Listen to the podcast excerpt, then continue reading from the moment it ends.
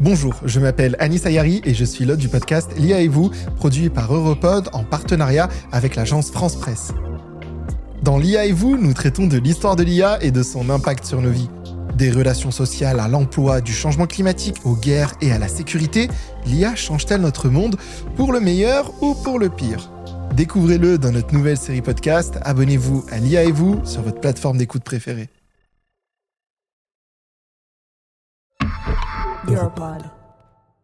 L'Europe ne se fera pas d'un coup, ni dans une venu. Explique-moi l'Europe, Et puis l'Europe, c'est aussi l'espoir progrès. Nous voulons en faire l'Europe des travailleurs. le podcast de toute l'Europe, en collaboration avec Bull Media.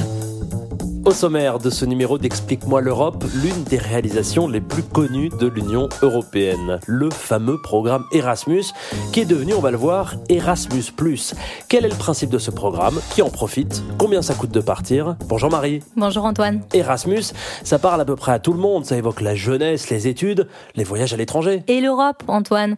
Erasmus, c'est aujourd'hui l'un des programmes européens les plus populaires. 10 millions de personnes en ont profité en un peu plus de 30 ans.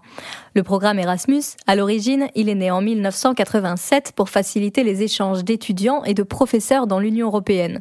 À l'époque, 11 États membres s'étaient lancés dans l'aventure, puis de nombreux autres les ont rejoints au gré des élargissements de l'Union européenne. Aujourd'hui, tous les pays de l'UE y participent, mais ce n'est pas tout. Il y a aussi l'Islande, le Liechtenstein, la Norvège, la Turquie, la Macédoine du Nord et la Serbie. Nous avons lancé un programme qui s'appelle Erasmus parce que le monde bouge aussi avec- des idées, pas simplement avec des rapports de force.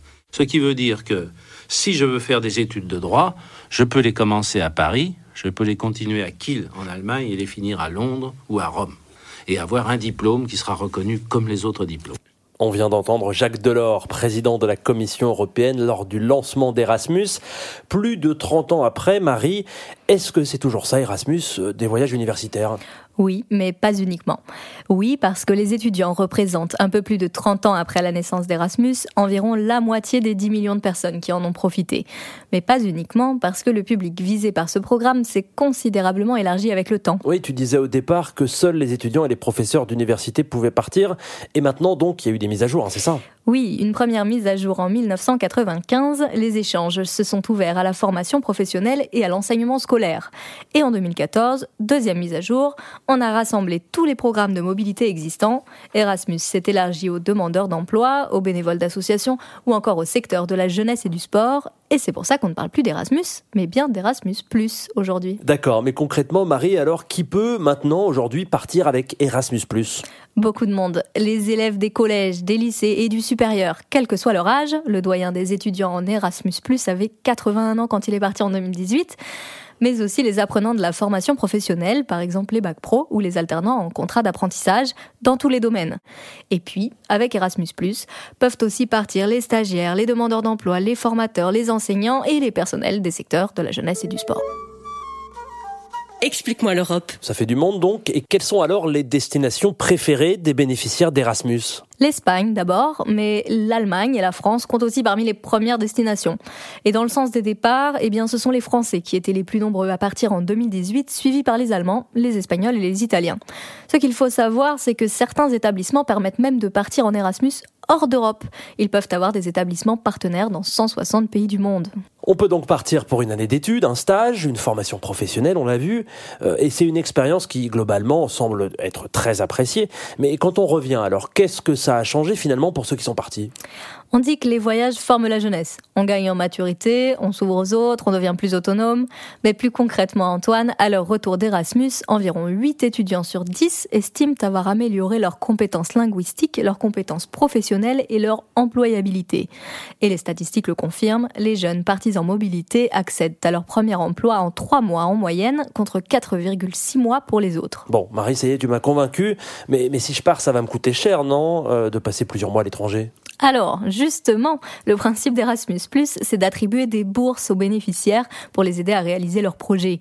Pour bénéficier de ces bourses, il faut s'adresser à son établissement, son université, Pôle emploi ou tout organisme qui porte un projet de mobilité Erasmus. Parce que ce sont eux qui touchent les subventions européennes d'Erasmus, et qui les redistribuent ensuite sous la forme de bourses individuelles. Et alors, c'est quoi le montant des bourses? Admettons par exemple que je sois étudiant. Les étudiants peuvent partir de deux mois à un an. La bourse va de 170 à 520 euros par mois selon le pays d'accueil et selon que l'étudiant parte faire un stage ou des études. Cette bourse peut être cumulée avec d'autres aides allouées par exemple par des mairies ou des ministères. Des suppléments sont accordés aux étudiants en situation de handicap et aussi aux étudiants de pays et de régions ultra-périphériques pour financer les frais de voyage. Conclusion, c'est possible de partir même si on n'a pas énormément d'argent. Et du coup, pour l'Union européenne, ça fait un sacré budget, non? Alors, le budget total du programme Erasmus, pour la période 2014-2020, c'est plus de 16 milliards d'euros, environ 2 milliards et demi par an. Les fonds ont augmenté de 40% en 2014 lors du passage à Erasmus, et la Commission européenne souhaite qu'il soit encore au minimum doublé sur la période 2021-2027. Chaque euro qu'on investit dans Erasmus est un investissement dans notre futur. C'est pourquoi nous avons proposé de doubler le financement pour le programme pour la période 2021-2027. Explique-moi l'Europe. On vient d'entendre Jean-Claude Juncker, le président de la Commission européenne entre 2014 et 2019, sur l'augmentation potentielle du budget Erasmus+. Donc, le programme continue à grandir, on l'a vu. Est-ce qu'on peut s'attendre, Marie, à un Erasmus++ dans les prochaines années? Disons que ça irait plutôt dans le sens de l'histoire. Il y a eu près de 800 000 bénéficiaires en Europe en 2017 il n'était que 3200 en 1987. Et je disais tout à l'heure que 10 millions de personnes étaient parties en un peu plus de 30 ans, eh bien la Commission européenne aimerait passer à 22 millions d'ici à 2027. Et puis Antoine, il faut aussi que je dise un mot sur un autre programme, ou plutôt un programme dans le programme, qui prend lui aussi de l'ampleur aujourd'hui, c'est Erasmus Mundus. Ça permet à des jeunes de 160 pays tiers, comme l'Ukraine, les pays du Maghreb ou des pays de tous les continents, de venir passer des masters conjoints dans les pays d'Erasmus ⁇ depuis 2004, 25 000 étudiants du monde entier ont eu des bourses pour passer ces diplômes et ça devrait continuer puisque les masters proposés sont de plus en plus nombreux. Bon, en conclusion, c'est une vraie réussite Erasmus ⁇ hein. Oui, mais il faut tempérer. Erasmus ⁇ ne touche que 3% d'une classe d'âge à l'heure actuelle, donc il y a toujours une sacrée marge de progression. Cela dit, la plupart des objectifs que s'était fixé l'Union européenne pour 2020 ont été dépassés. Selon un sondage BVA de mai 2017, Erasmus est la première réalisation concrète de l'Union européenne aux yeux des Français. Et d'autres enquêtes montrent que plus de 8 bénéficiaires sur 10 ont le sentiment d'être plus européens à leur retour d'Erasmus. Donc, oui, c'est plutôt une réussite pour l'Union européenne en tant que telle.